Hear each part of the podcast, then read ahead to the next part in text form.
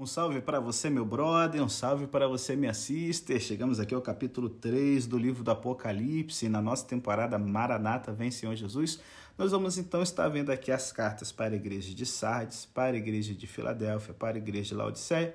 E eu vou estar seguindo aqui a estrutura do Jacques Ducan, tá certo? É, segredos do Apocalipse. E a gente vai estar aqui falando, né? Eu falei que não ia ficar gastando muito tempo nisso, da coisa profética e tal, e não gastei mesmo, mas a gente vai estar aqui dando uma luz aqui sobre qual período da história da igreja isso simboliza. Porém, no último bloco, a gente vai estar trabalhando com o pastor Hernandes Dias Lopes, um comentário bem legal dele sobre o Apocalipse. O futuro chegou, as coisas que em breve vão acontecer. E tem uma coisa que eu me sinto incomodado também, a gente já falou um pouco na apresentação das cartas. Elas falam também para o povo daquela época e para o povo de todas as épocas. Então a gente vai estar tirando aqui algumas lições em cima de todas as cartas, tá bom? Então fica com a gente. Hoje vai sair mais curto, porque só são apenas três igrejas, não vamos ter tantos princípios de interpretação mas eu desejo que Deus possa estar abençoando ricamente sua vida, tá certo? Hoje a gente fica muito, ai, somos Laodiceia, somos Laodiceia. Nem todo mundo é Laodiceia e nem todo mundo tem que ser Laodiceia. Há o vencedor e você é aquele que vence no meio da apatia e da indiferença ou deixa a vida te levar. Então, fica ligado. Depois da vinheta, nós vamos ter quatro blocos que eu espero que abençoe profundamente a sua vida. Tamo junto. Desliga não. Bota o e-mail de novo. Mas ó, vamos agarrar, vamos mudar. Deus ele quer levantar você como um vencedor, como uma vencedora em nome de Jesus.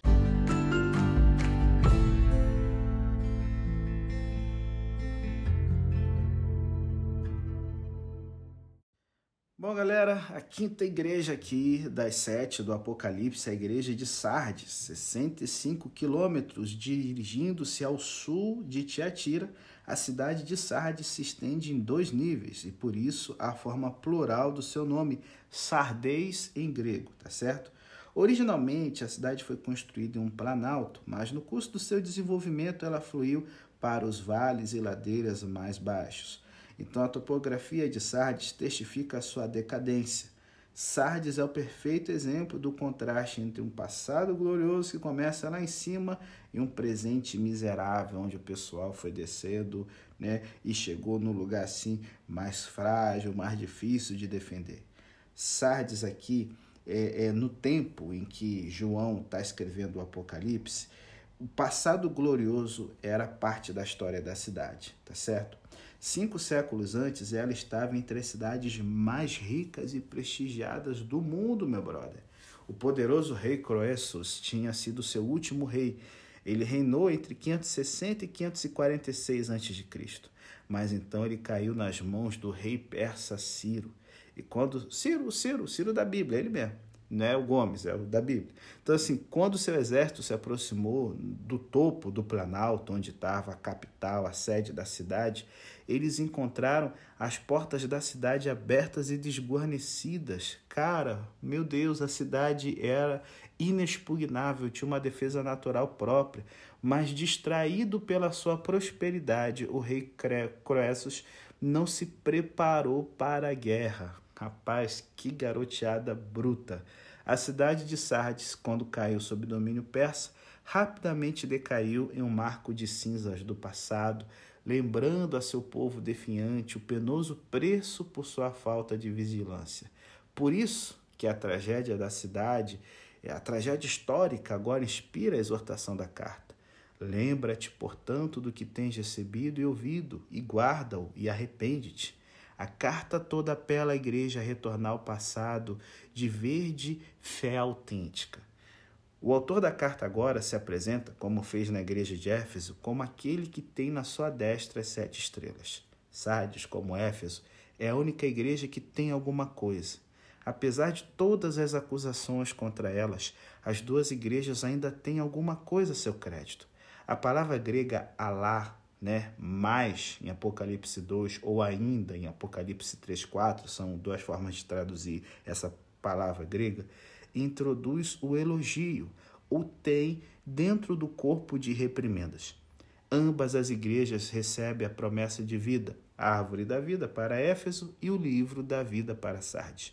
E ambas tomam parte do banquete celestial. Para Éfeso, o direito de comer da Árvore da Vida, e para Sardes, menção das vestes brancas, uma imagem que evocou o conceito de festas e celebrações, como a gente vê lá em Eclesiastes 9, verso 8, tá certo? Bom, a igreja de Sardes representa um retorno da cristandade às suas origens. Na igreja da reforma, o seu povo redescobre a mensagem original da Bíblia. Mente se abre assim que reacende a busca pela verdade. O movimento da reforma estabeleceu acesso direto aos documentos bíblicos, removendo barreiras de sacerdote, ladainha religiosa e tradição. Estudiosos encorajam a leitura da Bíblia na sua língua original, grego e hebraico, e começam a produzir as primeiras gramáticas hebraicas para os tradutores do Antigo Testamento. Porém, gente, o dinamismo da mudança rapidamente se solidificou como dogma. Então, uma coisa que é, o autor inglês Chesterton sempre bate nessa tecla. Os revolucionários de hoje se tornam os conservadores do amanhã. A igreja, infelizmente, introduziu novas tradições e credos, e uma preocupação pela doutrina correta prevaleceu sobre um relacionamento pessoal com Deus. A intolerância se arrastou de volta dentro da vida da igreja. Um detalhe: será que não é isso que a gente tem percebido dentro do Adventismo, no momento que estamos já quase 200 anos após o início da nossa igreja? Isso é uma coisa que a gente tem que ficar ligado, galera. Bom, os protestantes, eles agora começam a ter suas próprias inquisições. Calvino, ele é, mandou para a fogueira o herege, o antitrinitariano Micael Servetos que foi executado na estaca, enquanto Martinho Lutero se encolerizou contra católicos, anabatistas e judeus e voltou por exterminar aqueles que escolhessem não seguir sua liderança durante a Guerra dos Camponeses.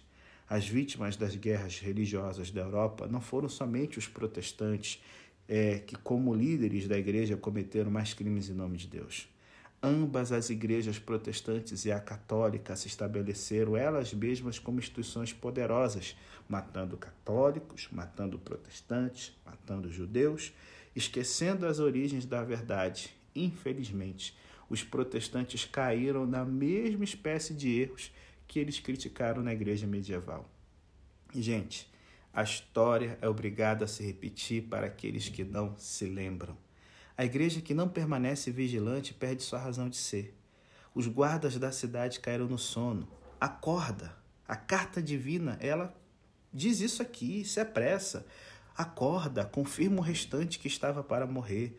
Se não vigiares, virei como um ladrão. E, gente, como é triste ter o nome de quem é vivo, mas está morto. É isso que o tradicionalismo faz.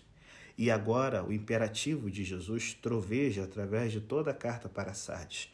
Acorda, confirma, lembra, obedeça, arrepende-te. Tal linguagem procura despertar as pessoas que, como fizeram os antigos moradores de Sardes, acomodaram-se na riqueza e no conforto. Apesar disso, sinaliza o autor da carta, algumas pessoas em Sardes permanecem fiéis às suas origens. Não contaminaram suas vestes, a um remanescente fiel. A noção do remanescente, da minoria que suporta, permeia a tradição bíblica.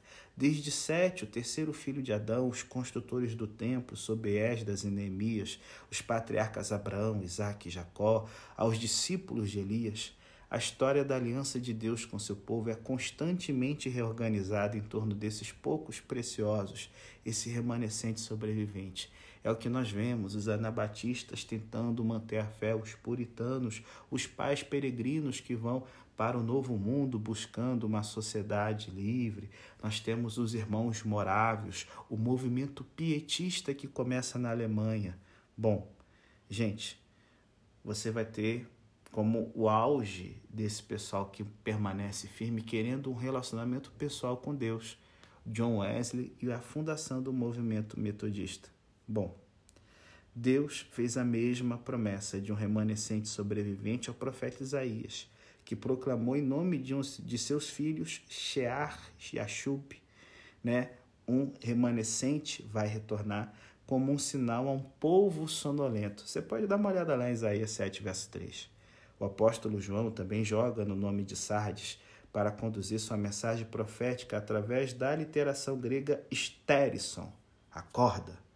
Dentro do nome de Sardeis, nós podemos ouvir o ressoante stérison, o poderoso clamor para acordar aqueles ameaçados pelo sono da segunda morte.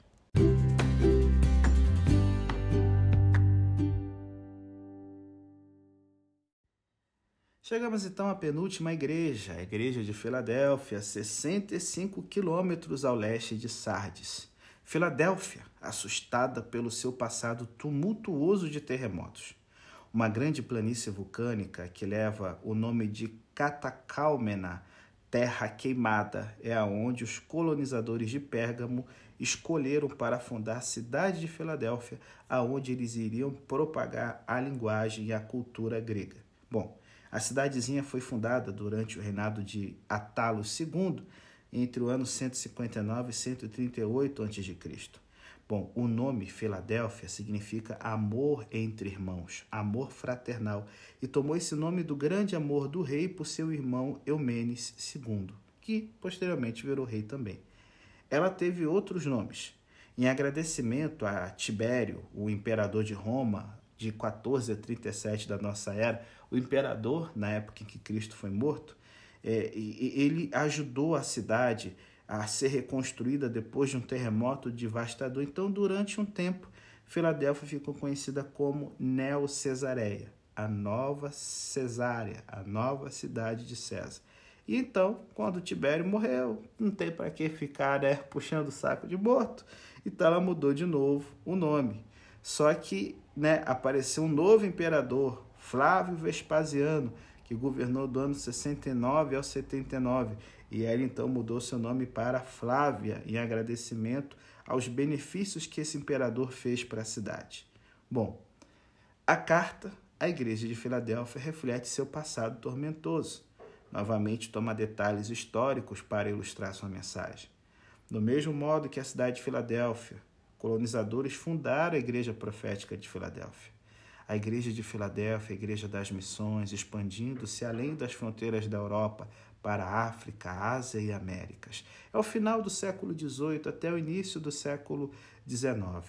Uma renovação do seu espírito, entusiasmo e zelo do começo caracteriza o espírito do seu cristianismo. Conheço que tem poucas forças, entretanto guardaste a minha palavra e não negaste o meu nome. A eleição de Filadélfia caminha nas pegadas do remanescente de Sardes eles também mantiveram a palavra.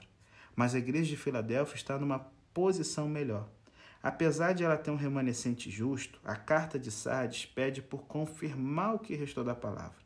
Mas a carta para Filadélfia tem apenas elogios para a paciência daqueles que mantiveram a palavra.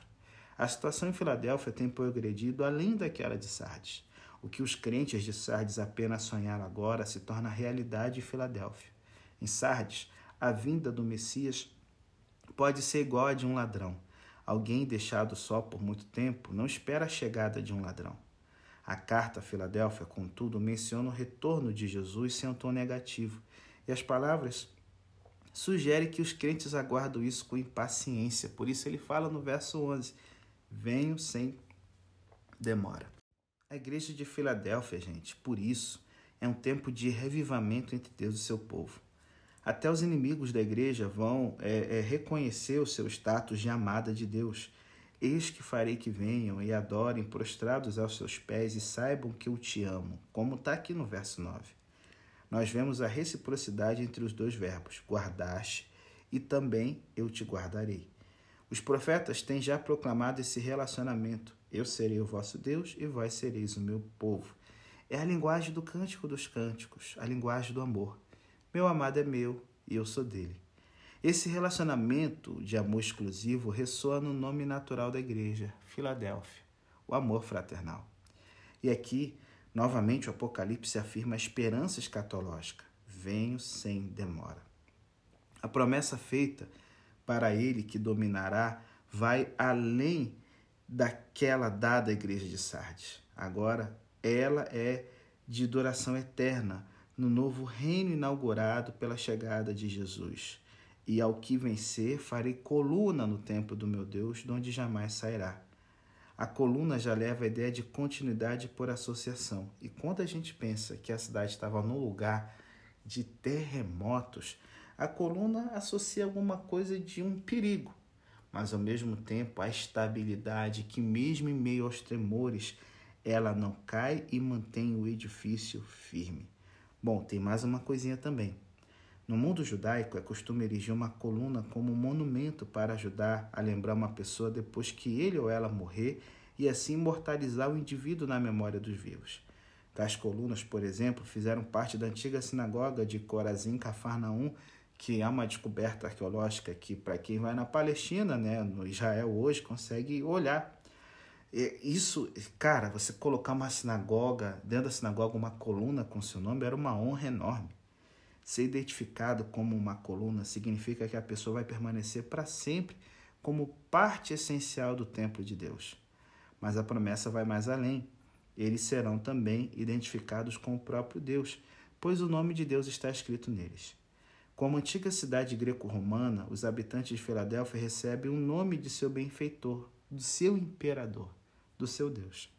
Essa recompensa, contudo, irá afetar profundamente sua identidade e o destino do justificado, pois isso transforma o seu ser total. O justificado se tornou para sempre uma pessoa identificada no relacionamento com Deus e seu tempo. Por exemplo, o Talmud ressoa com as mesmas associações. Ele diz o seguinte: Três são chamados pelo nome do Santo, bendito seja ele, e são os seguintes: os justificados, o Messias e Jerusalém. A igreja de Filadélfia é caracterizada pela sua esperança no reino de Deus. Esse tempo na história provavelmente é o mais preocupado com a esperança escatológica. É o século XIX, onde essa esperança pegou pessoas nos Estados Unidos, na Alemanha, na Escandinávia, na França, na Suíça, na Holanda, no Oriente Médio. Um historiador chamado John McCaster escreveu que perto de um milhão de pessoas Fora os 17 milhões nos Estados Unidos participaram desse movimento que esperava a volta de Jesus. Suas expectativas foram das mais sérias, porque parecia que estavam sendo reforçadas pela profecia bíblica. Líderes religiosos chegaram a determinar uma data precisa para os cálculos proféticos: 1843, 1844. É interessante que a mesma febre também atingiu judeus e muçulmanos. A gente só pensa em Guilherme Miller, né, marcando uma data, mas, por exemplo, o próprio John Wesley, gente, esperava o fim do mundo a volta de Jesus perto aqui dessa data de 1844. É, em português mesmo, tem uma Bíblia de estudo com as anotações de John Wesley que está muito claro como a ideia de Jesus voltar logo impulsionava o coração desse missionário. No judaísmo, através do renascimento do judaísmo europeu pelo racidismo, havia a ideia da predição da vinda do Messias para o ano 5603 do calendário judaico, que é entre 1843 e 1844. A, a fé Bahá'í ela chegou à mesma conclusão dentro do islamismo. O Bab, que é uma palavra para porta, que vai abrir para o que está em segredo, apareceria no ano de 1260 da Égira, isso é, 1843 1844. E no mundo secular, o nascimento do marxismo, com sua esperança e otimismo no progresso humano, também proclamou a expectativa de um mundo novo por volta desse período aí. O Messias, uma nova era, um novo paraíso. Bom, nós entendemos melhor o significado da promessa da carta. Eis que tenho posto diante de ti uma porta aberta que ninguém pode fechar. A imagem de uma porta aberta vai aparecer de novo no Apocalipse 4. O período da igreja de Filadélfia, como retratado pela porta aberta para o céu e para a terra, é também de esperança e expectativa, um tempo de preparação para a salvação vinda de cima.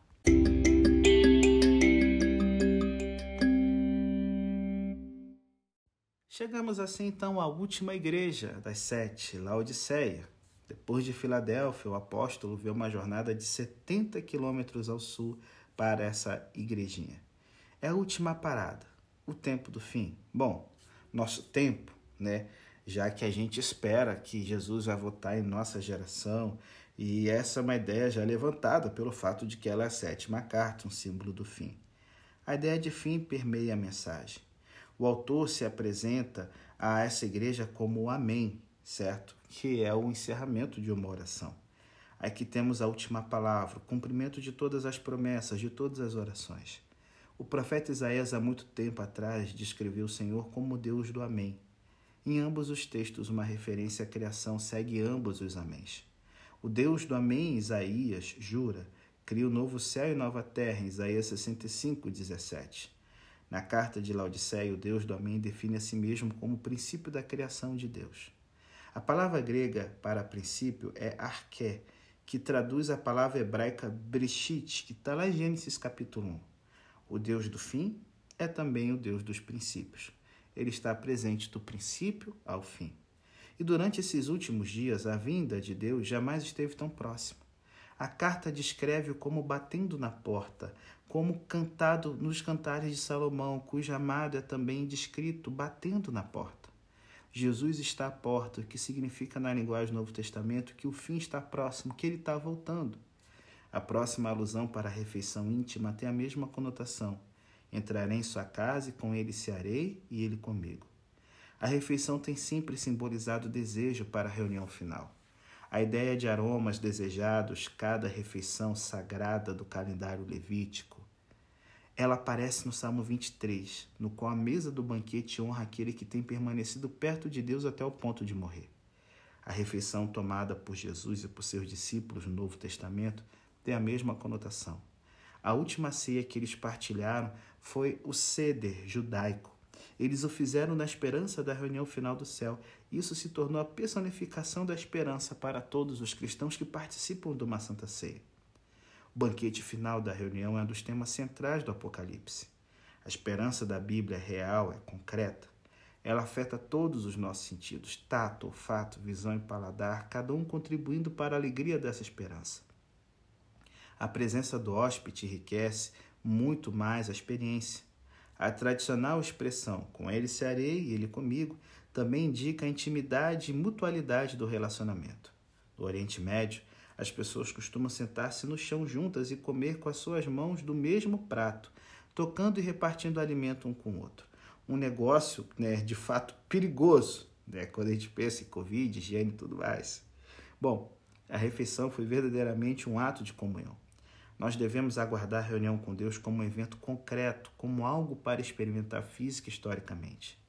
Interessantemente, aquele que espera em nossa passagem não é a humanidade, mas Deus. É Deus quem bate, quem pleiteia e não nós. Eu que estou né, à porta e bato é Jesus, não você. Deus é aquele que deve ser convidado. A refeição é primeiramente para ser compartilhada em nosso meio. Em contraste com a situação de Filadélfia, apenas nós podemos abrir a porta. Se alguém ouvir minha voz e abrir a porta, eu entrarei em sua casa. Depois de uma longa argumentação por uma mudança e arrependimento, é o último pedido de Deus o qual, cara, chega a ser triste, porque Laodiceia não sente ainda necessidade de mudança. A igreja se acha justa, como indicado pelo seu nome, Laodiceia significa povo justo, né? E não como alguns falam povo do juízo. Tem nada a ver, é povo justo a ideia do grego. E como a carta explicitamente menciona, ela diz: sou rica, sou abastada, de nada tenho falta. Isso é precisamente a atitude da antiga cidade de Laodiceia afamada por sua riqueza e elaborado sistema bancário. Quando o estadista romano Cícero, entre o ano 106 e 43 a.C., viajou através da Ásia Menor, ele teria sempre parado por lá para restabelecer suas cartas de crédito.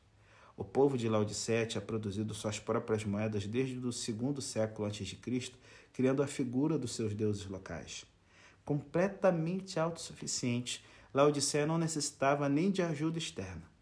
É Tácito, que é o historiador romano, que veio entre 55 e 120, já na nossa era, ele ficou maravilhado que depois da devastação que Laodiceia sofreu na mão de um terremoto no ano 61, ela foi reconstruída sozinha, por si mesma, recusando qualquer ajuda do governo romano.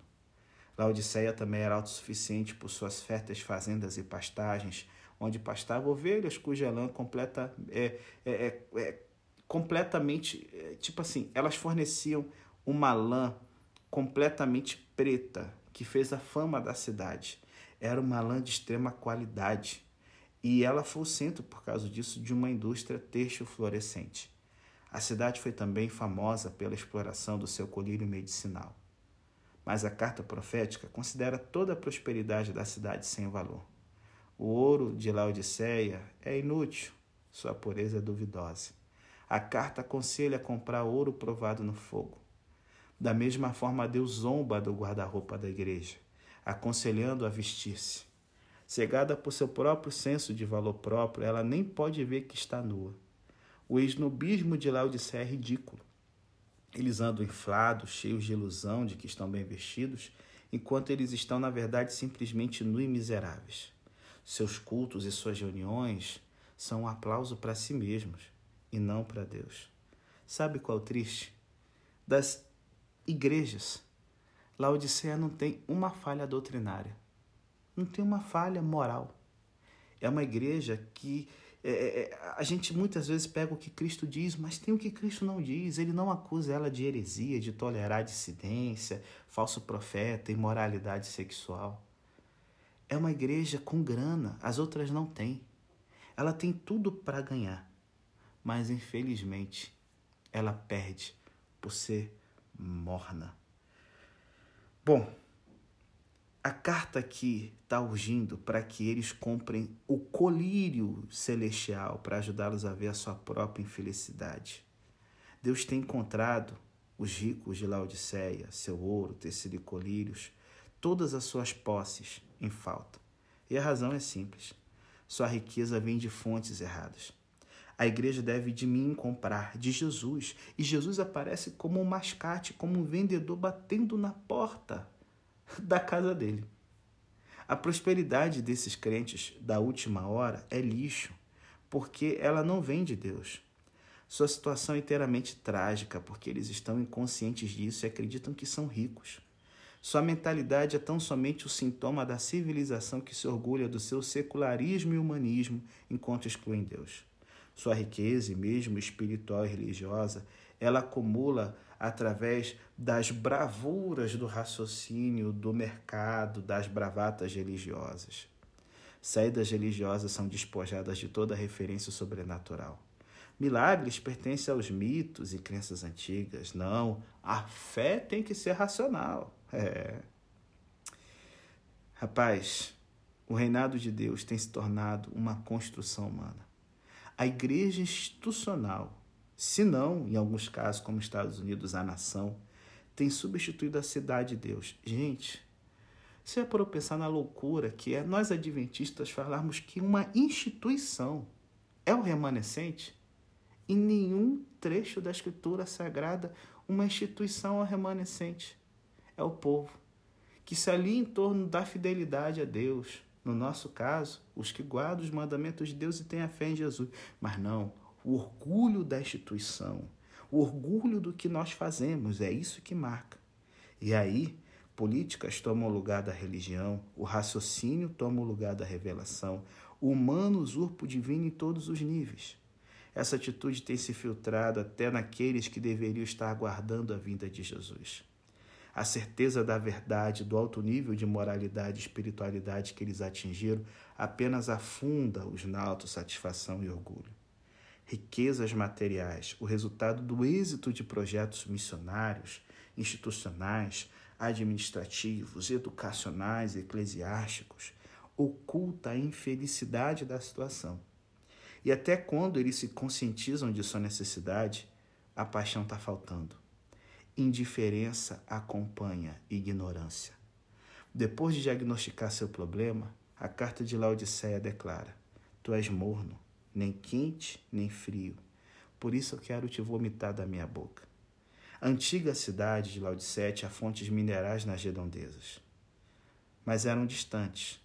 A água quente chegava morna, a água fria chegava morna, e não tem nada pior do que a água sulfurosa morna. É o que simboliza a condição espiritual dessa igreja. Bom, nós não precisamos mencionar nenhum nome desde que todos nos acomodamos no perfil. A carta para Laodiceia é também um julgamento do povo, que é o que Laodiceia também pode significar. O que pode ser feito? Para o autor da carta, a solução está além dos recursos humanos. Não há propósito em organizar mesmo assim outra comissão, outro grupo de estudos, outro comitê, ou ainda recorrer ao jogo do poder ou do dinheiro. Não. A resposta está em outro lugar e envolve uma reversão de regras. O pobre parece rico, o rico parece pobre. O povo de Laodiceia passa por rico. Deus responde tomando os trapos de um mercador, de um mendigo. A solução está além da porta, a qual deve ser aberta apenas de dentro, como em Cantares de Salomão 5, verso 5. Aquele que correr esse risco ao que vencer, não somente recebe o nome de Deus como em Sardes, mas agora recebe privilégios de Deus e poder de governar com ele. Eu concederei que se assente comigo no meu trono. Aqueles que abrirem a porta do coração penetrarão através da porta do céu e se tornarão parte de uma nova ordem, outra soberania, um novo prazer em coisas que ninguém merece. De modo muito interessante, o próximo capítulo começa com uma porta Eis que estava uma porta aberta. É o que diz aqui Apocalipse 4:1 e mostrando o trono de Deus. O Apocalipse fala de duas portas.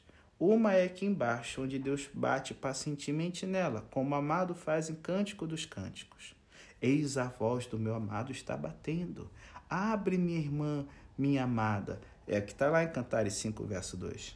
Nesse contexto, a batida é extremamente violenta, porque o verbo hebraico usado aqui, da fac, denota golpear pesadamente, porque a pessoa está amando, quer estar tá junto. A Escritura usa a mesma palavra do pastor que apressa suas ovelhas. Esse texto sugere que Jesus está golpeando a porta. Sua paixão indica a urgência e seriedade da situação. Não é uma batidinha educadinha, não, é com soco, irmão. A, rapaz, abrir a porta do nosso coração, nossa responsabilidade, religião, luta com a realidade de cada dia da existência está relacionada com a nossa labuta escolha. É, nossa respons... É, é, é a nossa resposta diante das escolhas que temos a fazer diariamente ao argumento de Deus de se tornar parte de nossas vidas. A outra porta que o Apocalipse fala abre para o céu. Somente Deus pode abrir. Ela nos dá acesso ao seu perdão e seu reino. Religião não é meramente existencial, com implicações éticas e emocionais. Nem é ela apenas a preocupação com o indivíduo presente. O reino de Deus não está somente em nosso meio, como diz Lucas 17, 20 e 21. O Apocalipse fala da outra porta, a porta no céu, que somente Deus pode girar para abrir. O reino de Deus tem aspectos cósmicos. O Apocalipse usa a mesma imagem da porta para sugerir um relacionamento entre os reinos individual e universal. O reino de Deus começa aqui embaixo, quando nós abrimos a porta. E aí diz: entrarei em sua casa e com ele serei. O banquete do céu já começou em nossa existência. Deus desceu entre nós e comeu em nossa mesa. Mas em Sua presença nós vamos desejar mais. Nossa comunhão com Ele cria um desejo por uma intimidade profunda. A refeição se torna um mero aperitivo do curso do prato principal.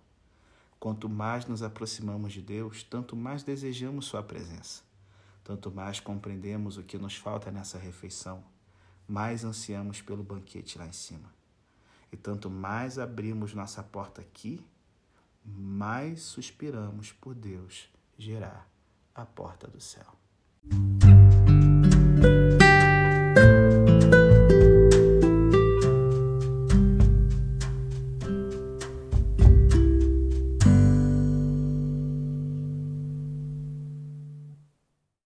Bom, gente, chegamos aqui ao final então das mensagens das sete igrejas e Laodiceia me deixa com gosto amargo demais na boca.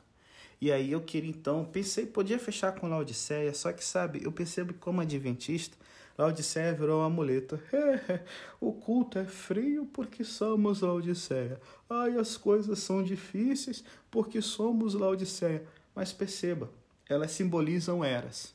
Mas não é, sabe, o desejo de Deus que sejamos Laodiceia, que todos sejam, sabe?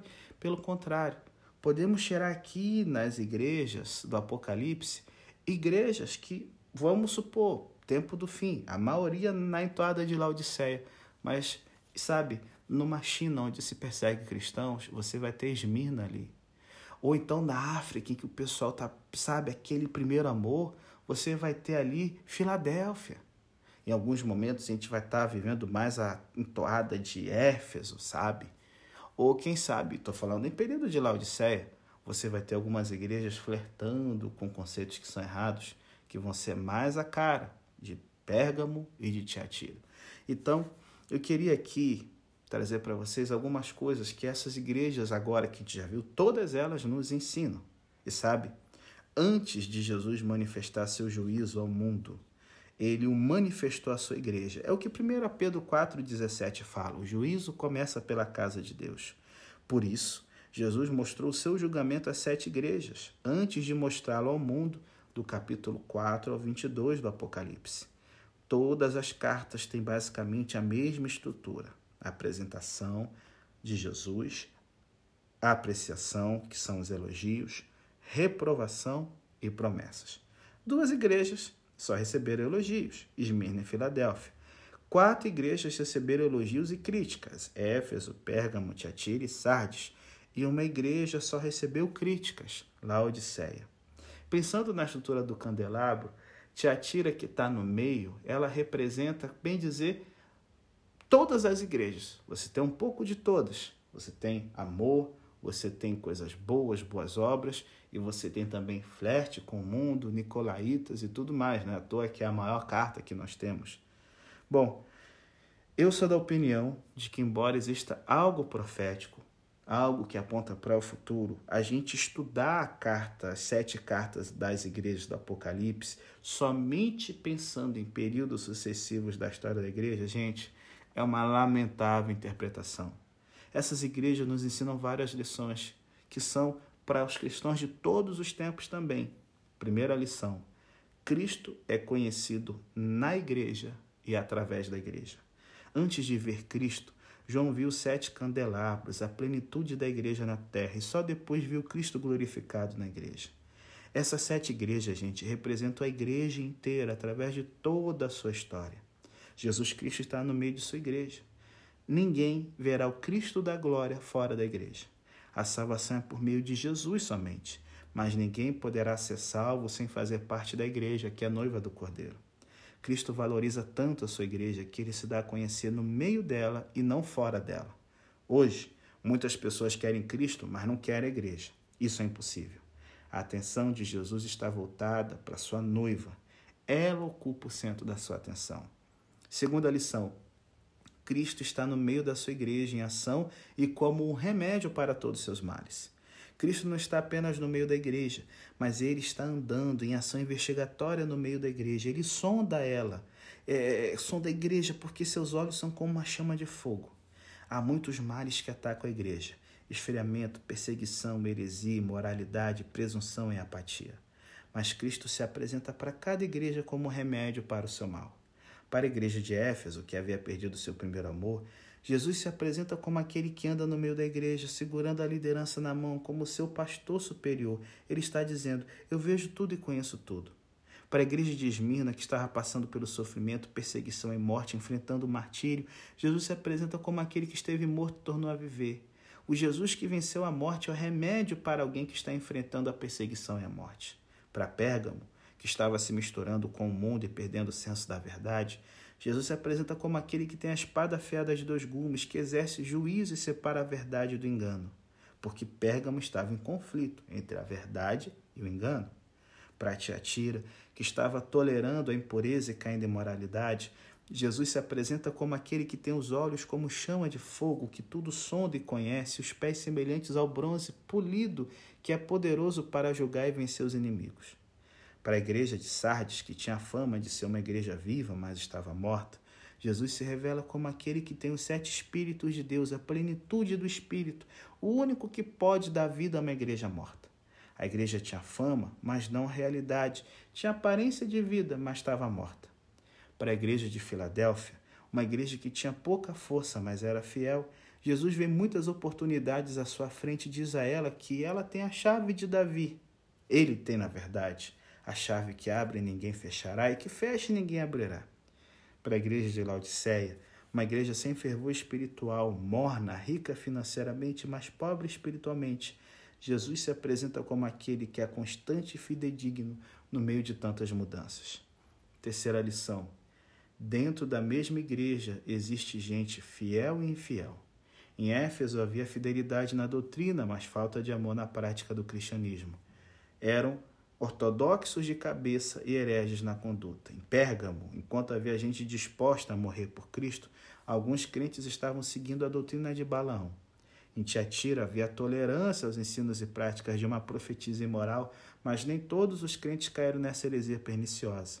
Em Sardes, embora a igreja estivesse vendo de aparência, havia uns poucos que não haviam contaminado suas vestiduras. Por pior que a situação esteja, sempre há promessa para os vencedores. Quarta ideia: a igreja nem sempre é aquilo que aparenta ser. Jesus a conhece de forma profunda, gente. Ele conhece suas obras, onde ela está e o que ela está enfrentando. A igreja de Éfeso era ortodoxa, trabalhadora, fiel nas provas, mas perdera sua capacidade de amar Jesus. Ela era como uma esposa que não trai o marido, mas também não lhe devota o amor. A igreja de Esmirna, pobre aos olhos dos homens, mas rica aos olhos de Cristo. A igreja de Pérgamo tinha gente tão comprometida com Deus a ponto do martírio, mas tinha também gente que caía diante da sedução do pecado. E eu te digo, gente, aonde o diabo tem um altar, Cristo vai lá e abre uma igreja.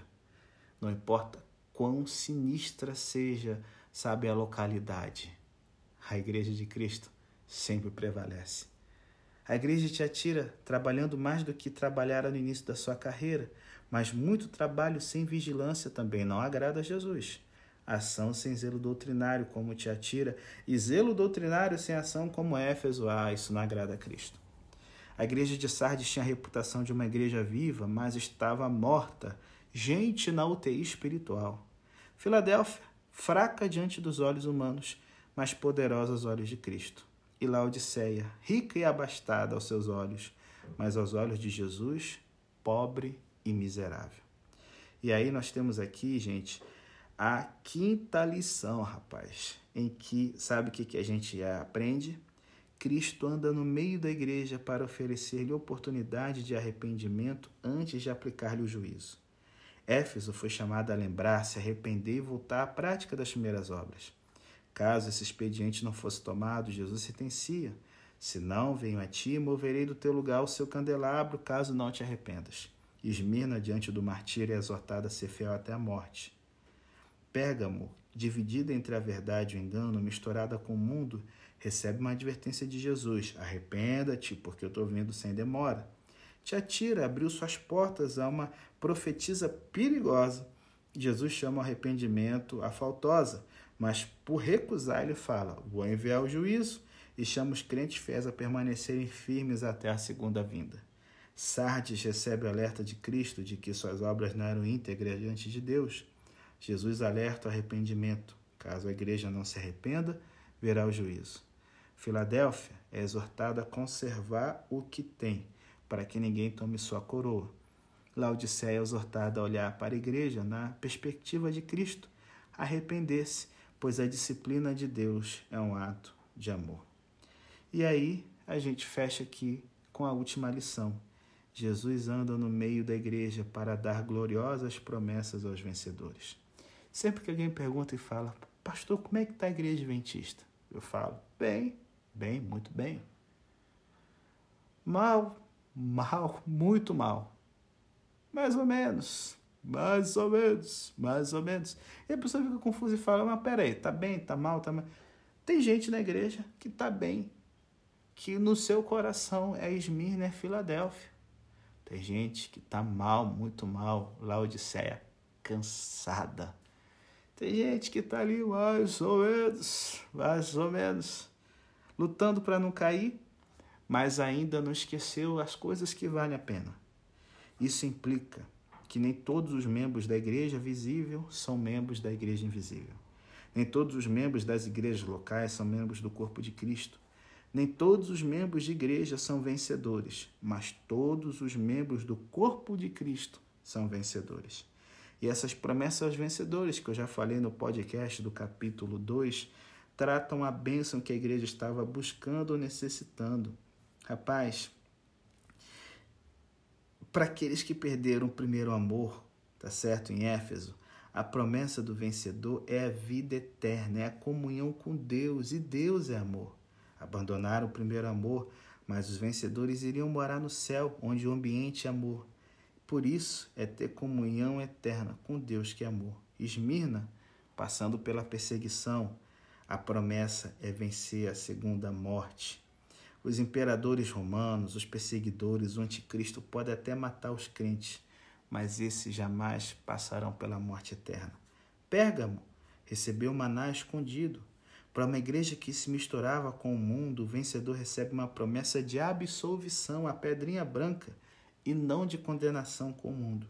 Te atira, seduzida pelo engano de uma profetisa, o vencedor recebe autoridade sobre as nações por, e possuir não os encantos do pecado, mas a estrela da manhã, o próprio Jesus Cristo, Senhor da glória. Sardes só vive de aparência, está morta, mas o vencedor recebe a promessa de que seus nomes estarão no livro da vida, confessados diante do Pai no dia do juízo final. Rapaz, que isso aqui é uma bênção demais. Filadélfia, fraca, mas fiel. Vai ser coluna do santuário de Deus. A coluna é o que sustenta o santuário, fracos diante dos homens, mas poderosos e fortes dentro do plano da salvação.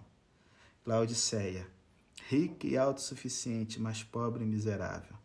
O vencedor tem a promessa de receber todas as outras coisas e assentar-se com Cristo no trono. Se liga. Para todas as igrejas há um refrão. Quem tem ouvidos, ouça o que o Espírito diz às igrejas. Precisamos ouvir o que Deus está falando conosco.